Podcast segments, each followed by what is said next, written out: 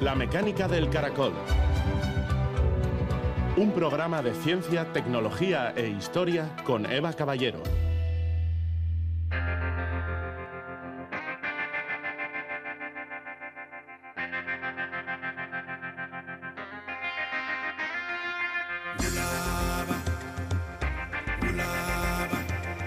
Recuerdo a todos mis pacientes como si fueran miembros de mi familia. Los casos de prueba de los primeros trasplantes fueron personas muy valiosas. Nunca pude sacarlos de mi mente. Joseph Starsel, cirujano,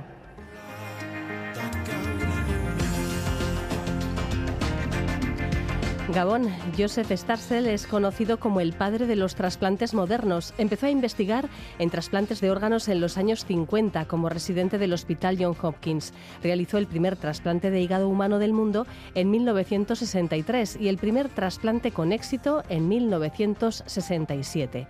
Investigó los primeros tratamientos antirrechazo y mejoró el proceso para que gemelos idénticos y con el tiempo otros parientes consanguíneos pudieran donarse órganos entre sí.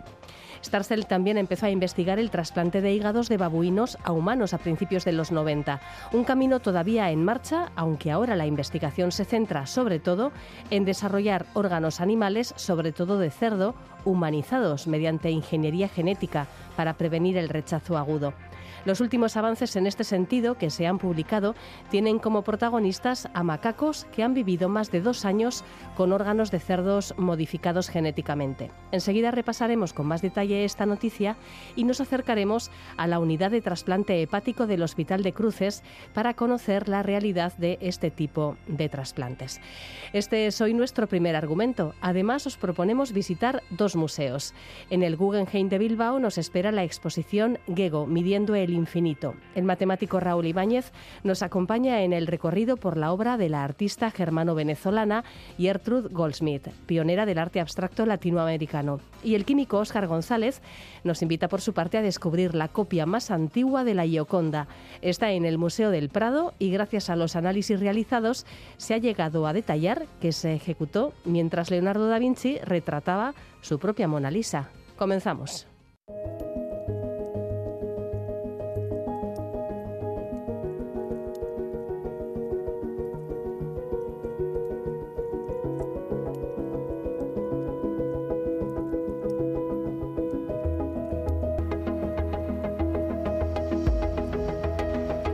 Los senotrasplantes, trasplantes de órganos animales en humanos, se han planteado como una de las soluciones para suplir la falta de órganos. Por el tamaño, fisiología y metabolismo de los órganos, el cerdo es el animal con el que se están realizando más estudios. En 2022, un paciente con una enfermedad cardíaca para la que no había tratamiento recibió un corazón de cerdo modificado mediante edición genética. Dos meses después, este hombre falleció, pero su caso ha sido estudiado para entender cómo hacer duraderos estos senotrasplantes. En septiembre de 2023, el mismo equipo de la Universidad de Maryland realizó el segundo trasplante en un paciente también con una enfermedad cardíaca avanzada y que no podía recibir un trasplante humano. En este caso, el paciente falleció seis semanas después debido a que sufrió el rechazo de su nuevo corazón. En un trasplante, uno de los principales escollos precisamente a salvar es el rechazo del órgano por parte del receptor. Para solucionarlo se busca, de hecho, humanizar los órganos de cerdo con el fin de hacerlos más compatibles. Recientemente se ha publicado en la revista Nature un nuevo resultado en este sentido. Investigadores de diversas instituciones y de la empresa eGenesis han utilizado la técnica de edición genética CRISPR para generar cerdos con el genoma modificado con el objetivo de convertirse en donantes de órganos para humanos. De momento, el equipo ha trasplantado tejido renal de estos cerdos en macacos, que en el mejor de los casos han llegado a sobrevivir más de dos años con este nuevo órgano es un tema de investigación bastante alejado, eso sí, de la práctica clínica, que es de lo que vamos a hablar a continuación. Para ello nos trasladamos a la unidad de trasplante hepático del Hospital de Cruces, donde llevan realizando desde 1996 1.700 trasplantes. Javier Bustamante es médico adjunto de hepatología del Hospital de Cruces. Con él hemos charlado sobre los avances que se producen en la atención a pacientes que precisan un trasplante de hígado.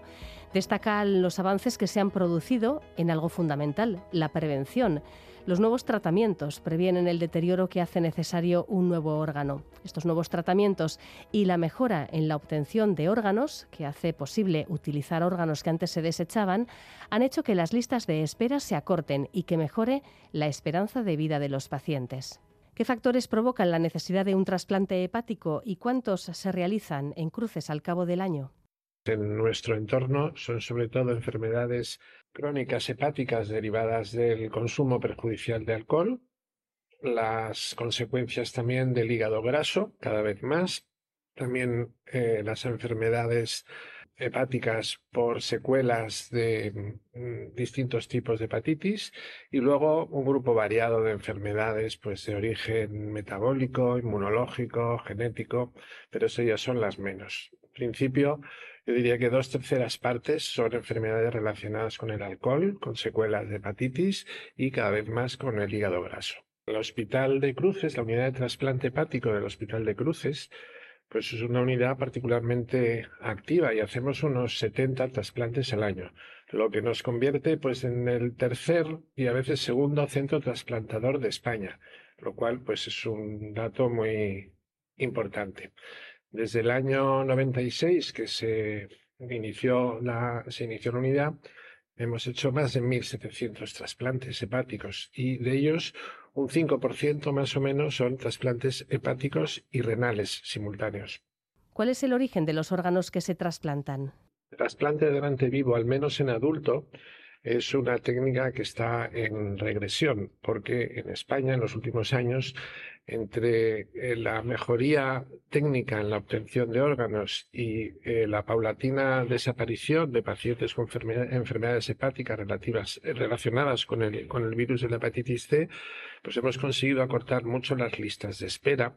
Y por tanto en toda España en general cualquier persona que necesite un trasplante de hígado convencional pues tiene un acceso bastante rápido al mismo y esto facilita mucho las cosas porque el trasplante de donante vivo es técnicamente muy complejo y pone también en riesgo a la persona que dona. Por tanto, que si tienes órganos, digamos, convencionales, no hay por qué poner en riesgo a otras personas. En el tema del trasplante infantil es diferente. Bueno, ahí es más difícil encontrar donantes del tamaño que requiere un, niño y bueno, pues con frecuencia se recurre a la donación por parte de los, de los padres, pero esto también tiene menos riesgo para el donante porque la porción de hígado que se, que se coge es bastante pequeña. ¿Cuánto tiempo dura la espera hasta que se lleva a cabo el trasplante y cómo han mejorado estas intervenciones? Bueno, en, el País Vasco, el paciente que entra en una lista de espera, pues puede estar entre cuatro y seis semanas en la lista de espera de media. Ahora tenemos, por un lado, vamos controlando unas enfermedades que antes generaban mucha demanda del trasplante, que son sobre todo todas las enfermedades relacionadas con el virus de la hepatitis C desde el año más o menos 2015 que se pone en marcha el tratamiento sistemático de los pacientes con esta infección, con los nuevos fármacos que son altamente eficaces, pues paulatinamente la enfermedad va desapareciendo. Y ahora ya solo estamos tratando aquellos pacientes que tienen secuelas graves de aquella enfermedad, pero pacientes nuevos prácticamente no, no tenemos. Por tanto, hay prácticamente un tercio de los trasplantes que se hacían antes, pues ahora ya se pueden hacer para otras indicaciones. Pero es que además hemos mejorado mucho en las técnicas de obtención de órganos, tanto en los donantes convencionales como en lo que se llaman donantes en asistolia. Son donantes en parada cardiorrespiratoria, que ahora son ya prácticamente el 40%. Y esto es una técnica que hasta hace hasta el 2015 también pues se utilizaba muy pocas veces y cada vez tiene más, más importancia. Y en un futuro próximo probablemente habrá bueno, ya los hay, sistemas y máquinas externas que permiten, no voy a decir regenerar, pero sí eh, mejorar eh, hígados que hasta ahora igual no podíamos utilizar y que permite pues desinflamarlos o limpiarles de grasa o hacer algo que permita recuperar hígados que hasta ahora desechamos. Es decir, que en general en toda España las listas de espera son cortas. ¿Influye en algo la edad de los donantes? Cada vez trasplantamos eh, hígados de gente más mayor. Y digo afortunadamente porque significa que la gente joven pero pues, no fallece por lo que fallecía antes de accidentes de tráfico y accidentes en el trabajo, que era la causa principal de donación hace unos años. Ahora ya no. La mayor parte de las donaciones son de gente con accidentes cerebrovasculares y, de hecho, eh, más de la mitad de los donantes son mayores de 60 años y prácticamente un tercio mayores de 70 y algunos mayores de 80. Y el año pasado se trasplantó un órgano de un donante de 90. Es decir, que eh, trasplantamos órganos que antes no hubiéramos podido utilizar hubiéramos desechado y ahora los trasplantamos y además con éxito. ¿Cómo se consigue que los órganos a trasplantar estén en las mejores condiciones posibles? Ahora, por ejemplo, para el donante en asistolia ya utilizamos eh, sistemas para mantener el, hígado bien perfundido mientras está todavía en el cuerpo del donante y luego ya tenemos algunas máquinas eh, externas que permiten mantener el hígado en mejores condiciones y no tanto mejorarlo, pero sí por lo menos tener un par de horas más para estudiarlo adecuadamente para saber si va a ser un órgano bueno o menos bueno. Eso ya lo tenemos ahora y se utiliza en el Hospital de Cruces y en otros muchos hospitales trasplantadores. ¿Todo esto influye en el éxito de la intervención? Mm, en realidad es la confluencia de una situación favorable, es decir, si el paciente eh, está poco tiempo en la lista de espera, eh, tiene menos eh, posibilidad de deteriorarse, llega en mejores condiciones al trasplante y por otro lado, si tenemos órganos que mm, tenemos datos que nos permiten saber que van a funcionar, y además tenemos equipos quirúrgicos muy competentes, como de hecho así son, pues lógicamente todo esto redunda en un mejor pronóstico. Actualmente, por ejemplo, los datos del Hospital de Cruces, la supervivencia a un año es del 97%, la supervivencia cinco años ya del 88%, y ahora que llevamos ya muchos años trasplantando y empezamos a tener una población de gente trasplantada hace muchos años, pero la supervivencia a 10 años debe rondar alrededor del 60%. Si tenemos en cuenta que la enfermedad que motiva el trasplante, la enfermedad hepática que motiva el trasplante, es una enfermedad muy grave, si no, no lo trasplantarías, que tiene una expectativa de supervivencia del 50% a los dos años, pues está claro que el, beneficio del trasplante es claro, tanto en cantidad de vida como en calidad de vida. El hígado además es un órgano privilegiado inmunológicamente que requiere menos tratamiento antirechazo que, por ejemplo, el trasplante de riñón o el trasplante de corazón y mm, tenemos menos problemas inmunológicos, es más agradecido en ese sentido. Y bueno, ya has visto, nosotros tenemos eh, ya el 60% de los pacientes llevan trasplantados más de 10 años. Tenemos alguna paciente trasplantada en los primeros tiempos que se está acercando ya a los 90 años, es decir, que Sí que es verdad que si estadísticamente tú comparas la supervivencia de la gente trasplantada frente a la población, digamos, normal, sí que todavía no se llega a alcanzar eh, la misma expectativa de vida. Y esto es una cosa por, lo cual tenemos que, luchar. Y esto tiene también que ver en gran parte con los efectos secundarios de los medicamentos. Pero, por otro lado, no hay que olvidar que la mortalidad de la enfermedad original es infinitamente mayor, con lo cual el trasplante eh, es beneficioso en cantidad y en calidad de vida sin ninguna duda. Recordar que todo este milagro del trasplante eh, se debe a la generosidad de los donantes y sus familias eh, y que sin ellos, pues lógicamente esto no, no podría funcionar. Tras un trasplante que el organismo rechace el nuevo órgano es el principal riesgo. ¿Cómo evolucionan los tratamientos para evitar el rechazo? Por los resultados que tiene el trasplante a largo plazo, pues los fármacos actuales son extraordinariamente eficaces controlando los problemas inmunológicos, que eran el problema principal en los primeros tiempos del, trasplante. Pero es verdad que son fármacos que actúan a muchos niveles del organismo y que tienen efectos secundarios que a largo plazo también tienen un impacto negativo sobre la supervivencia del paciente. Con los años hemos aprendido a utilizar mejor estos fármacos y a combinarlos de formas que son eh, menos nocivas para el organismo, pero aún así, pues a largo plazo tienen sus complicaciones. eh, la búsqueda del fenómeno de tolerancia inmunológica, es decir, que el paciente tolere un órgano mm, ajeno sin necesidad de medicación, pues está bastante, bastante lejos todavía y hay ya estudios con terapias celulares para intentar conseguir este objetivo.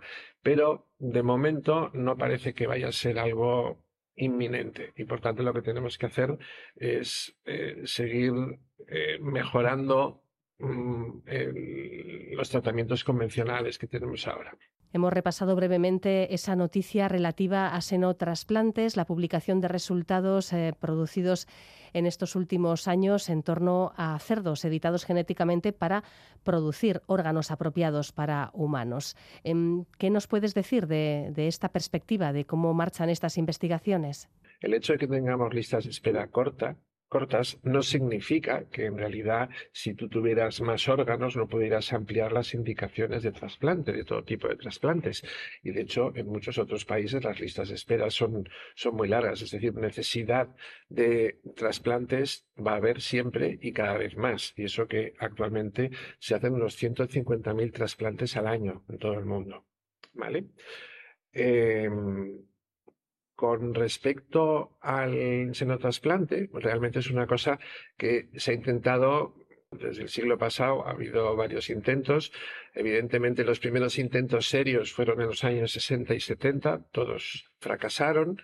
En los años 80 hubo otra época en la que se hicieron varios intentos con también con fracaso y con supervivencia de pocos días y en desde el año 2020, a raíz de la generalización de, las técnicas de edición genética, el CRISPR y estas cosas, que permiten eh, manipular los genes con, de manera mucho más sencilla que hasta ahora, pues vuelve a tener, eh, vuelve a ponerse de moda los intentos de, de senotrasplante.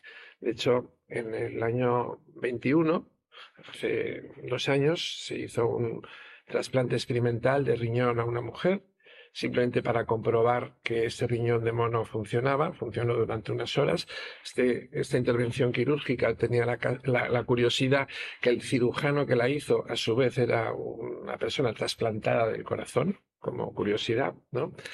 En eh, el año pasado se hizo un trasplante de corazón de mono a un paciente que vivió dos meses con él y que luego falleció aparentemente sin grandes problemas inmunológicos, pero con una infección de, originada en el, en el animal, lo cual ya es un aviso de una de las complicaciones serias que pueden tener los xenotrasplantes.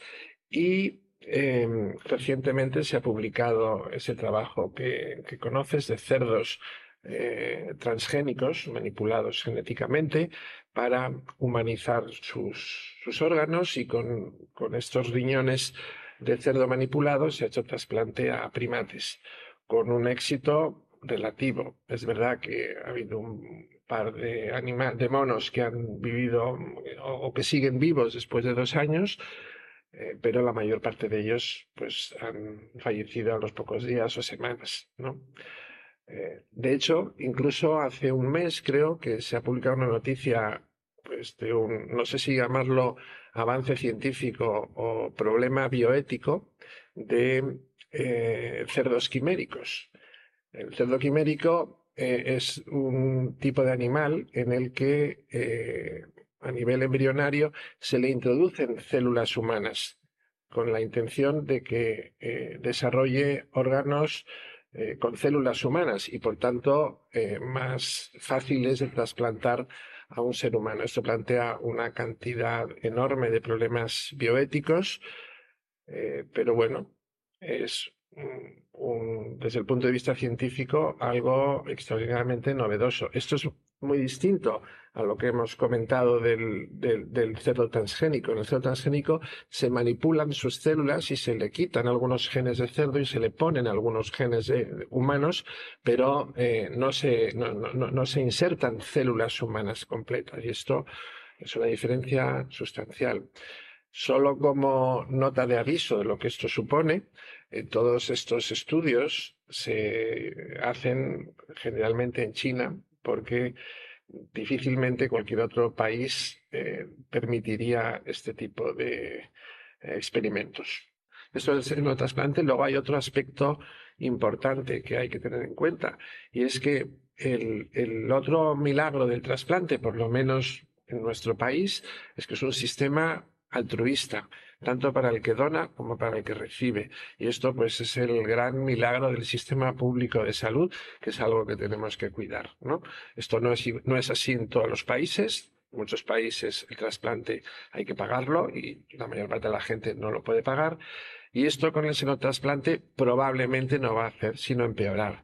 Eh, todos estos animales transgénicos son extraordinariamente caros, todos estos procedimientos son extraordinariamente caros y probablemente esto es una cosa que ningún sistema público podrá asumir y por tanto es probable que si esto en el futuro tiene éxito, pues sea una modalidad terapéutica pues al alcance de unos pocos, probablemente. ¿Qué importancia tienen los hábitos de vida saludables a la hora de prevenir eh, un problema de salud que puede acabar derivando en un trasplante, en la necesidad de un trasplante de hígado? El, trasplante es un poco eh, un fracaso de todo lo demás.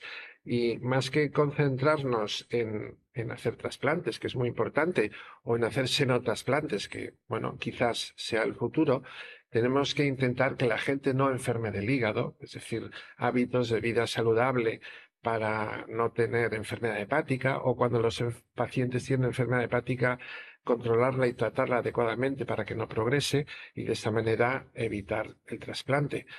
Como te he comentado con los datos iniciales, si uno mira globalmente las causas de trasplante, pues resulta que eh, yo diría que dos terceras partes son causas evitables, es decir, consumo perjudicial de alcohol, enfermedades virales adquiridas por hábitos de riesgo y ahora cada vez más el problema de la obesidad. Todos son cosas que con vida saludable pues se pueden evitar. Es decir, que yo creo que eso es lo importante, la prevención de la enfermedad.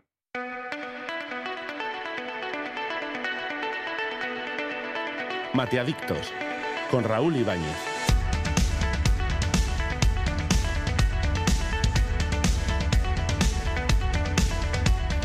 Damos ya la bienvenida a Raúl Ibáñez, que hoy nos invita a descubrir una exposición que pone de relieve la obra de una de las pioneras del arte abstracto latinoamericano y en la que las matemáticas, como no, están muy presentes. Hola Raúl, Gabón. Gabón, ¿qué tal? ¿Cómo se llama esta exposición y dónde la podemos visitar? Pues mira, se llama Gego Midiendo el Infinito y es una exposición que estará hasta el 4 de febrero en el Museo Guggenheim de Bilbao. ¿Y quién es esta artista? Es Gertrude Goldsmith, eh, que nació en Hamburgo en 1912 es por lo tanto alemana, eh, de familia judía, y en el 1969 digamos, huyendo del nazismo, pues tiene, emigra a, Venezuela, ¿no? Es muy interesante que antes de marcharse, pues se graduó en Ingeniería, Convención en Arquitectura, en la Escuela Técnica de Stuttgart. Y aunque tiene formación técnica y estuvo iniciando un trabajo por ahí, rápidamente en el año 53 inicia ya su, su etapa como artista. Es una de las pioneras del arte abstracto latinoamericano y las corrientes en las que se marca pues, son la abstracción geométrica, el arte cinético el arte óptico, eso sí, con una fuerte, una fuerte presencia de, las matemáticas, ¿no? con la topología y la geometría sobre todo ahí un poco dando caña. Y luego tiene una vertiente eh, docente muy, muy personal y muy, muy importante.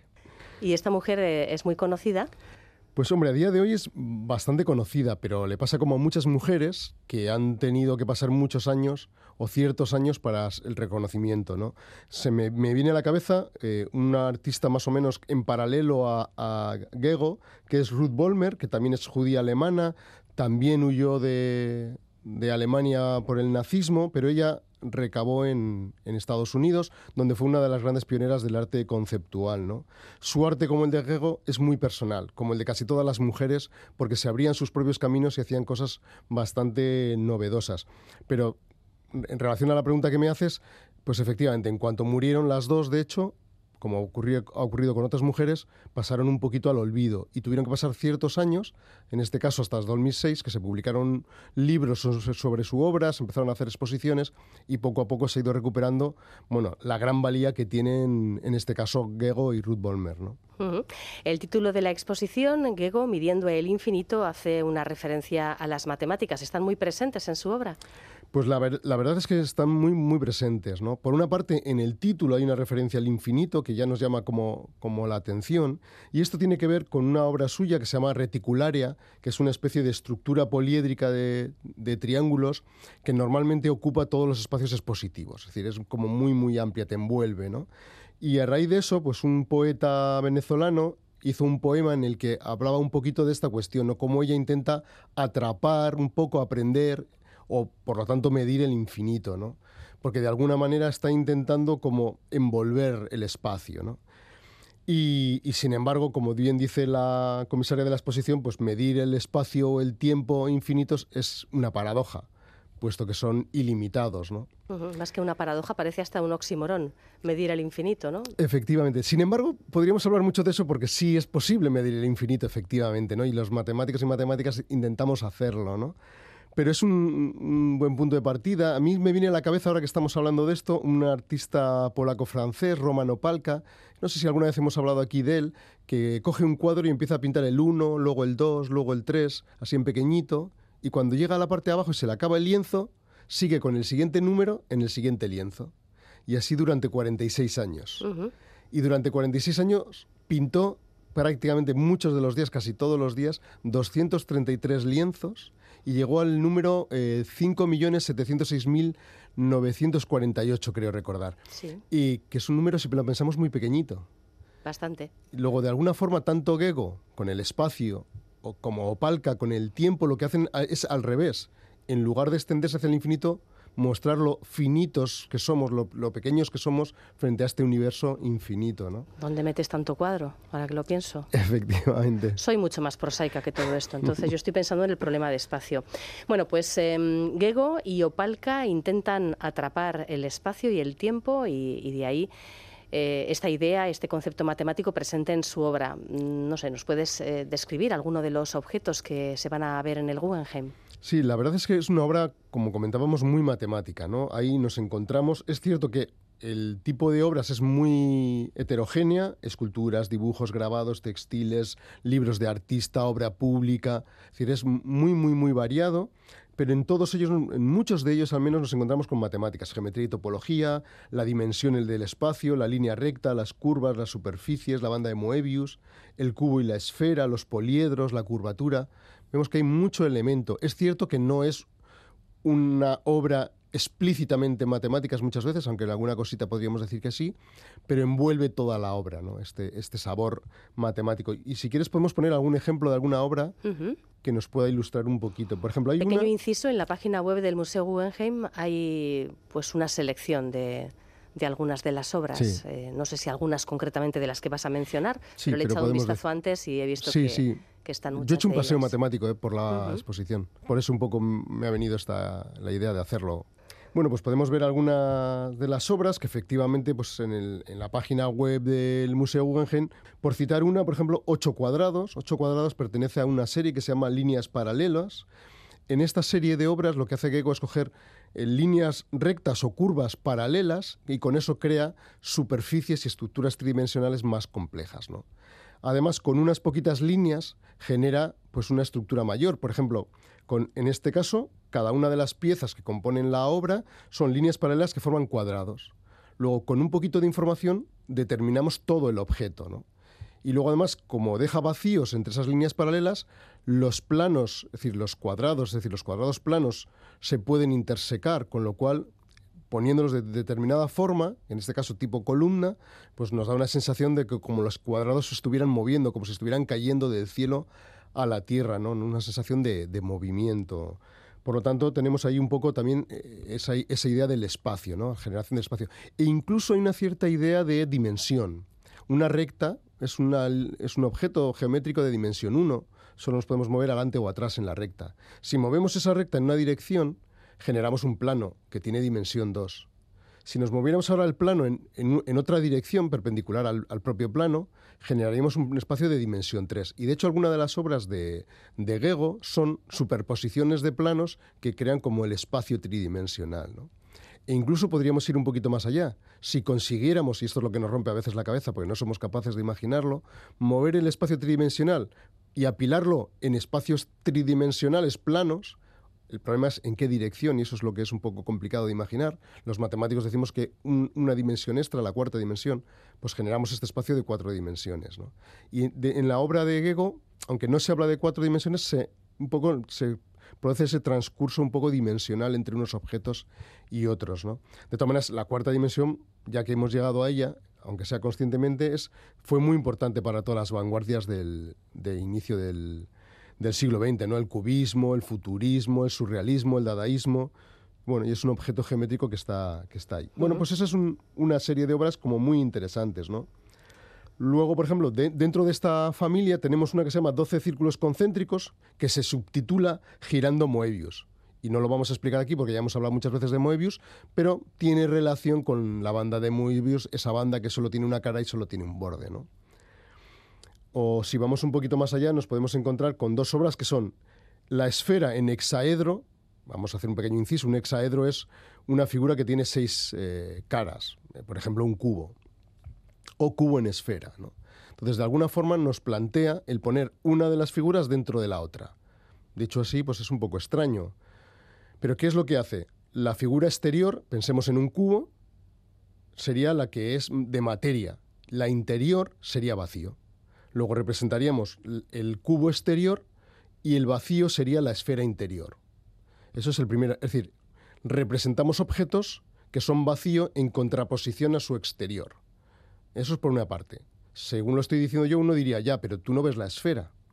Ya, pero es que Hegel vuelve a jugar otra vez con eso de hacer visible lo invisible. Antes era con rectas generaba cuadrados, ahora lo que hacen, en lugar de representar todo el cubo, lo que hace es representar planos unos poquitos planos que son secciones del cubo y que al verlos todos juntos nosotros nos imaginamos el cubo en todo su conjunto.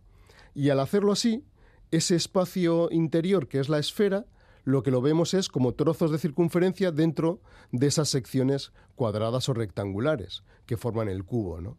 Y por lo tanto está jugando un poco pues con poder ver los espacios tridimensionales, jugando al vacío en contraposición al espacio, y también ahí hay ciertas ideas muy, muy interesantes. Otra de las eh, obras que se puede ver en esta exposición se llama Siete icosidodecaedros. que es un icosidodecaedro? Bueno, pues Aparte de una palabra muy complicada de leer. Efectivamente, pues es, mira, vamos a explicarlo ahora en un momentito, es un sólido arquimediano, que se dice. Es decir, es un poliedro. Los poliedros son eh, cuerpos geométricos de volumen finito, es decir, son cerrados, y cuyas caras están formadas por polígonos regulares, es decir, triángulos, cuadrados, pentágonos regulares, hexágonos, etcétera, etcétera. Eso por una parte. De hecho, hay toda una serie de obras de Gego que son eh, poliedros. Y a ese tipo de, obras les llama ella esferas alguien desde el punto de vista geométrico podría mirarlo y decir, no, no son esferas, y tienen picos y tienen zonas planas, no, no, no es una esfera, ¿no? Pero y aquí viene un poquito esa idea que digo de, utilizar otra cosas, otras cosas matemáticas distintas desde un punto de vista topológico, y ahora explicaré esa palabreja, son esferas, ¿vale? Aquí alguna vez creo que hemos mencionado un poquito la topología. Es algo como muy raro que, se han inventado estos matemáticos un poco para liarnos. Voy a intentar explicar un poquito qué es la, topología. La topología es una parte de la matemática muy ligada a la geometría, que en lugar de estudiar las distancias o las formas, que es a lo que se dedicaría la geometría, se fija más en las proximidades y en las cercanías. Por eso se le llama la geometría de la goma elástica. Si cogemos una, una goma elástica, y la estiramos, los puntos que antes estaban cerca siguen estando cerca, pero lo que es la distancia en sí ha variado. Entonces eso es un poco de lo que se trata la topología. Nosotros podemos eh, estirar o encoger superficies, por ejemplo, objetos geométricos, y desde el punto de vista topológico son iguales. Si las cortamos o pegamos, no, pero si solo estiramos, sí. Entonces pensemos en un cuadrado, por ejemplo, que es un, un poliedro perdón, muy sencillito. Si fuera de plástico y lo pudiera soplar, digamos que se estiraría hasta formarse una esfera.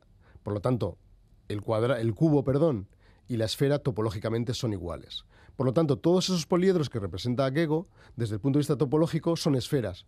Y por eso ella les llama esferas en la exposición, ¿no? Es decir, a, esta familia de, obras. Bueno, pero no hemos dicho que es esa palabreja tan rara que es el icosidodecaedro. Sí.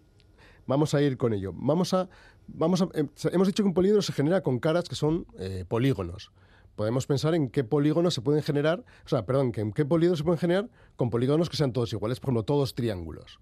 Si pensamos todos triángulos, se nos ocurriría el tetraedro, que es la pirámide triangular, que son cuatro caras triangulares. Se nos puede ocurrir el cubo, que son seis caras cuadradas.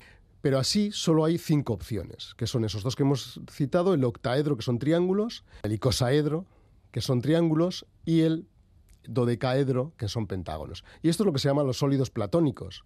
Los sólidos platónicos se llaman así por Platón, porque en un diálogo, en el Timeo, asociaba cada uno de ellos a una sustancia, fuego, tierra, aire y agua, digamos, de la que está formada el cosmos, y el cosmos era el quinto poliedro regular, que es el dodecaedro. Por eso, por ejemplo, en la última cena de Salvador Dalí, hay un dodecaedro que envuelve a toda la cena, ¿no? representando el universo que nos rodea. ¿no?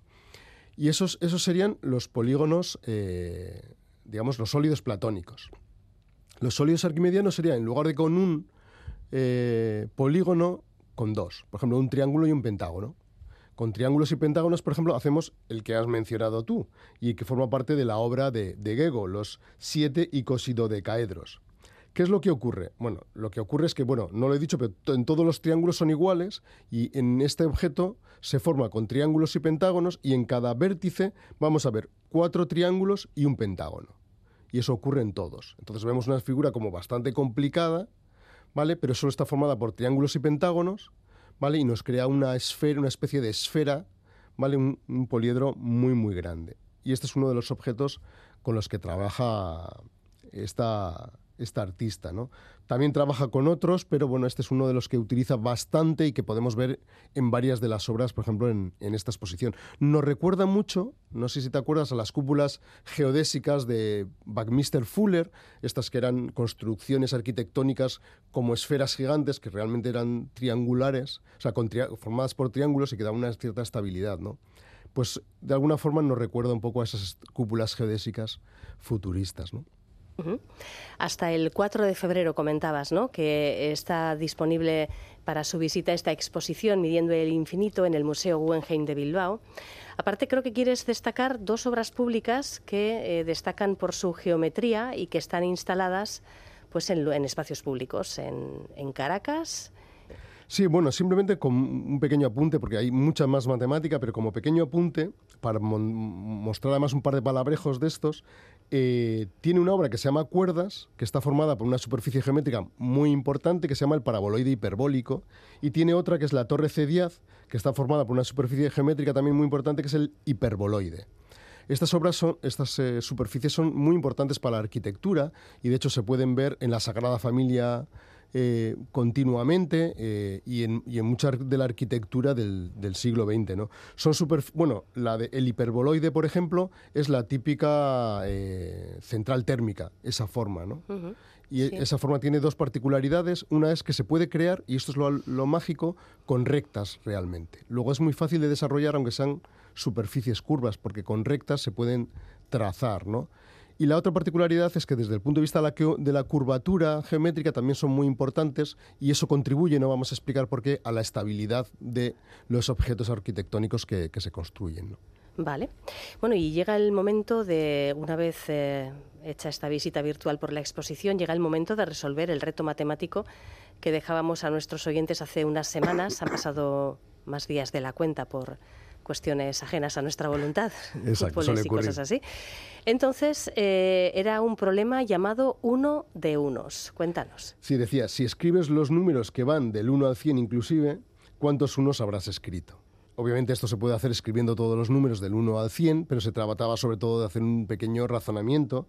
Si contamos todos los números que empiezan por 1, tenemos que son 10, todos los números que terminan por 1 son también 10, ¿vale? Como contamos los unos, ojo, porque uno se repetiría porque es el 11, estamos ya contando 20, y, pero hemos dicho que hasta 100, y el 100 es un número que empieza pero no por la, primera, por la segunda cifra, sino por la tercera. Por lo tanto, en total son 21. Digamos que hay 10 en, unos en unidades, 10 unos en decenas y un uno en centenas. Ajá. Bueno, pues em, el premio de esta semana se lo lleva Ainara Gabarain, que ha contestado correctamente a este reto matemático. Ponemos el siguiente problema, que se titula Un par de palos. Pues sí, eh, podríamos eh, plantear el siguiente problema que dice, tenemos un palo de 70 centímetros y otro de 60 centímetros sin ninguna marca. ¿Cómo podemos medir exactamente un metro sin utilizar ningún otro objeto? Bueno, un poquito de imaginación y ya está. Parece bastante sencillito.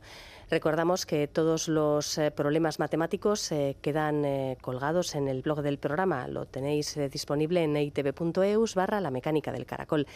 Y que cada dos semanas sorteamos libros de matemáticas entre quienes acierten. Gracias, Raúl. Venga, Hasta la siguiente. Adiós.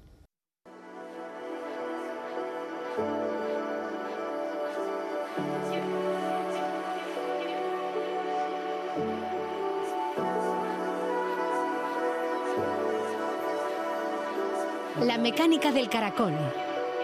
Con Eva Caballero.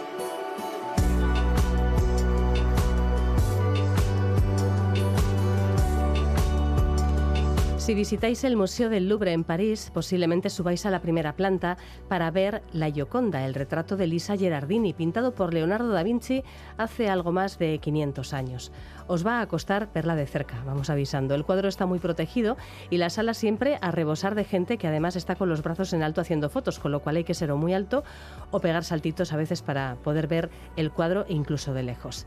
Ahora, en el Museo del Prado hay un cuadro extremadamente parecido que puedes admirar de cerca durante un buen rato y sin que te aparten las hordas de turistas que pueblan el Louvre. La Mona Lisa que hay en Madrid ha resultado además ser la copia más antigua que hay de la auténtica Gioconda, así que es un cuadro que ha cobrado un relieve bueno, pues excepcional. Hoy es eh, la historia que nos va a contar Óscar González, doctor en química y profesor de la Facultad de Bellas Artes de la Universidad del País Vasco, la historia de la Gioconda del Prado. Gabón, Óscar. Gabón. Así a primera vista, eh, son cuadros muy, muy parecidos, sí que hay alguna pequeña diferencia, ¿no? En el fondo, bueno, y en, los propios trazos, en el, en, el retrato del rostro. Y en el color, sobre todo. La del Prado se ve mucho mejor el color y la, la, de París está más apagada. Claro, ahí depende un poco también por los propios colores usados por, por Leonardo, pero también, ¿por qué no decirlo? Porque mm, igual le viene bien ya que le hagan una limpieza, ¿no? Dicen, quien sabe de esto, que, que deberían limpiar un poco el barniz para que no se vea tan amarillento y precisamente ahora en el Louvre han hecho eh, acaban de, restaurar una obra muy famosa de Delacroix que es La muerte de Sardanápalo y, y lo ves y son cuadros diferentes, ¿no? es igual a la Gioconda, si no la visitase tanta gente le hacían lo mismo. Le viene bien, la verdad. Bueno, pues em, en el Louvre lo que se preguntaron eh, hace un tiempo es eh, cuál de las copias de la Gioconda, que debe haber unas cuantas, era la más antigua. El Departamento de Restauración del Museo del Prado entonces decidió someter a un extenso eh, estudio su propia copia, que pensaban que era una más, sin mayor importancia. Y aquí es donde entran en juego todas las técnicas usadas en este tipo de trabajos de restauración y de análisis que, también conoces y que vamos a repasar uno a uno para eh, capa a capa descubrir Mm, cómo se destapó el secreto de la Gioconda madrileña. Entonces, em, ¿por dónde empezamos, por ejemplo? ¿Qué, técnica podríamos destacar para empezar? Pues la primera que dio así información relevante fue la reflectografía.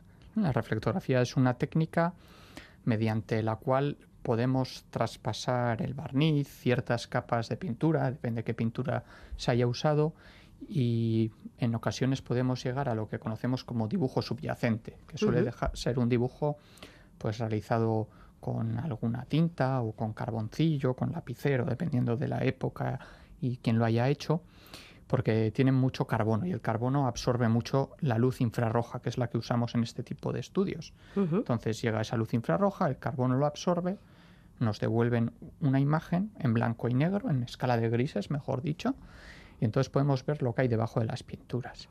Y en este caso tenemos que poner, dejar claro que lo que se ve ahora en el Prado y lo que se podía ver hace 12 años era completamente diferente, porque hace 12 años no se podía ver el paisaje, que es muy parecido al de la obra de París, ya que el fondo era completamente negro. ¿Eh? Eh, ahora, como vamos a ir descubriendo poco a poco, sabemos que eso fue algo que hicieron posteriormente, que lo pintaron eh, alrededor del siglo XVIII. Pero gracias a la reflectografía se pudo ver que debajo de esa pintura negra había un paisaje. Entonces dijeron, oye, aquí hay algo debajo, esta pintura negra igual no es original. Y decidieron, con otras pruebas, que había que quitar esa pintura. Pero la más importante es esta técnica, la reflectografía. Vale. Esto nos recuerda un poco a la radiografía, pero no es exactamente. De hecho, le hicieron también radiografía. También le hicieron la radiografía. La radiografía en este caso, por supuesto, da información y sirvió para confirmar que había algo detrás, pero fue muchísimo más útil la reflectografía. La radiografía es más como pensemos en una radiografía que nos hacen en el hospital y en ese caso vemos los elementos químicos pesados. Aquí vemos más el carbono, entonces son complementarias, cada una nos da una información diferente. Eh, aquí lo que también fue de extrema utilidad fue un análisis, lo que llamamos análisis estatigráfico, que viene porque se analizan los estratos, es decir, las capas. Las capas que se van añadiendo a la pintura, claro. Claro, porque tenemos que pensar que en una pintura al óleo vamos a encontrar más de una capa. Vamos a encontrar primero, en este caso, pues si se trata de un lienzo, sobre el lienzo pintar directamente, pues es algo que eh, hoy en día en el arte contemporáneo hay quien lo hace, pero históricamente no se hacía. Se pone primero una capa de preparación, blanca, rojiza, una imprimación sobre la que pintar y luego vamos a ir encontrando diferentes capas de pintura. Entonces, analizar esa estructura nos interesa mucho. En este caso se cogió una pequeña muestra, hay que eh, subrayar que esto es una técnica destructiva, es decir, cogemos algo del cuadro y eso no se vuelve a poner. Entonces hay que hacerlo con mucho cuidado, en un sitio muy concreto y, que no nos estropee la obra. Y aquí vieron que había las capas de pintura que corresponden al paisaje y que entre la pintura negra y esas capas había una especie de barniz. Entonces nos hace pensar que esa pintura es posterior, porque no tiene sentido que si vas a pintar el paisaje negro que lo barnices. En cambio, si vemos un barniz y luego vemos una pintura, eso nos da la idea de que se puso eh, más tarde el repinte. Así que, vistas todas esas evidencias, dijeron, bueno, pues esta pintura negra la vamos a quitar. Vale, y entonces es cuando aparece el fondo del paisaje que ya recuerda más a la Gioconda que hay en París. Eh, lo interesante de todo este tipo de procesos que ahora continuamos detallando es que a medida que iban avanzando en el examen se daban cuenta de que quien pintó esta Gioconda seguía los pasos que Leonardo da Vinci estaba posiblemente al lado eh, llevando a cabo con la Mona Lisa, digamos, original, ¿no? Y es algo sumamente interesante porque, para empezar, demostró que la copia de Madrid es la más antigua de las que existen y que, y que quien lo pintó, pues eso, siguió las mismas indicaciones, siguió los mismos pasos, siguió con diferente arte, está claro que en Leonardo da Vinci solamente había uno, y empezando, por ejemplo, por los materiales que, que, se usaron, desde la tabla hasta las pinturas, ¿no? Claro, aquí al principio, cuando no se había hecho el estudio técnico, se pensaba que era una copia, pues quizá del siglo XVIII, era habitual no darle importancia a los fondos en las galerías de retratos, y cuando aparece, cuando emerge este fondo, es cuando ya se empieza a estudiar más. Dice, a ver, ¿esto cuándo se ha hecho? Y vieron que el material era tabla de nogal, que es muy característico de Leonardo. Eh, luego, por otra parte, también en la preparación que he dicho que hay sobre el lienzo, esta no es tan característica, pero sí que se han encontrado otras de Leonardo que, siguen el mismo patrón. Así que dijeron, bueno, ahora que hemos quitado el fondo negro, que eso daría para otro programa, porque quitar ese fondo no pensemos que es aquí, ¿no? No, es, tirar de aguarrás y un trapo. Nada, nada. Y, que, y se pudo quitar precisamente también con más seguridad porque había ese barniz intermedio. Eso es, Nos sirve como de protección, se quita la pintura. Bueno, es una cosa que tienen que hacer durante días y semanas y mucho tiempo. Yo me los imagino con estos bastoncillos como los de los oídos, sí, eh, milímetro a milímetro. De hecho, usamos hisopos para hacer las pruebas de limpieza. Yo lo llamo bastoncillos de oídos, imagino que tiene un nombre más. Sí. Y, hisopos, y, se tiene que hacer, bueno, poquito a poco. Pero lo interesante aquí, en lo que respecta al estudio técnico, mm. es que una vez quitado ese negro, se pudo hacer otra reflectografía ya, sin que ese negro impidiese la visión y ahí es donde se ven cosas que, no dejan de ser sorprendentes, porque se ven como bien apuntas los cambios eh, a nivel de ejecución de la obra que fue haciendo el artista. Si tú piensas, alguien copió la Mona Lisa eh, cuando la tuvo frente a frente en el siglo XVII, pongamos, pues solo va a ver lo que hay en la última capa de pintura. Pero en este caso no, en este caso vimos, bueno, vieron en el Prado que había cambios en los contornos que luego habían sido tapados por la capa de pintura. Y saber que se habían realizado esos cambios era imposible si no se había estado haciendo la ejecución junto con el artista original. O sea que lo que hay por debajo de la pintura en ambos cuadros es muy parecido. Sí, se ven esos cambios. Pues por ejemplo, el velo se cambió un poquito, en el dibujo ese subyacente estaba de una forma y luego se cambió, en el cabello, hay ciertas zonas que nos dan esos indicios y se ven en las dos. Entonces, no hay otra explicación o alguien hizo una falsificación con una suerte increíble, que es muy difícil, porque al falsificar no se le da tanta importancia a ese dibujo subyacente. Claro. Lo más sensato es pensar que hay alguien que estuvo trabajando en el mismo taller que Leonardo y quizá mientras Leonardo ejecutaba esta obra, aquí un aprendiz, pongamos, estaba haciendo la misma obra, quizá para que se vendiese también, pues porque era una obra de, gran calidad, como atesoran estos eh, materiales que se haya hecho en Nogal, que también es un material costoso. Sí, sí. Em, puede llamar la atención, lo decías antes, que la técnica pictórica no es exactamente la misma, claro, eran manos diferentes. Y, por ejemplo, em, en la Gioconda del Prado, esta mujer aparece pintada de una forma un poquito más realista. Mm. Es verdad que la Mona Lisa original eh, está más difuminada, aparte de, la que necesita el lifting este que mencionabas, sí que tiene unos contornos más difuminados, esa ausencia de, cejas, de pestañas, es como más fantasmagórica en un momento dado. Sí. Entonces, bueno, se ve que el artista, eh, llamémosle aprendiz, o el, o el segundo artista, mm. quizás tenía en su mente una imagen más real de esa mujer. Sí, también hay que tener en cuenta que se dice que Da Vinci estuvo trabajando en la Gioconda durante toda su vida, o sea que es una obra como que nunca acabó y siempre pues eh, a ver si se le olvidaron las cejas. igual, a saber, a saber lo que ha pasado, pero claro, eh, pero el aprendiz en algún momento perdería el contacto, no estuvo en el taller todo el rato y luego Leonardo da Vinci pudo hacerle cambios posteriormente que no se hayan llegado a ver en esta obra. Entonces, el valor de esta, de esta copia es que es una manera también de conocer cómo trabajaban en el taller de Da Vinci. Y se ve, por ejemplo, cosas como el paisaje no están del todo finalizadas. Podemos, ahí son hipótesis, pero podemos pensar que Leonardo da Vinci siguió trabajando luego posteriormente cuando ya en el taller se había dejado de hacer esa copia. Pero bueno, nos, eh, lo que podemos decir es que gracias a este estudio técnico y posterior restauración, la obra cobra una importancia mucho mayor que, la que se le daba hace 15 años. Exactamente. Interesante, como siempre. Oscar, es que ricasco. Suri, agur.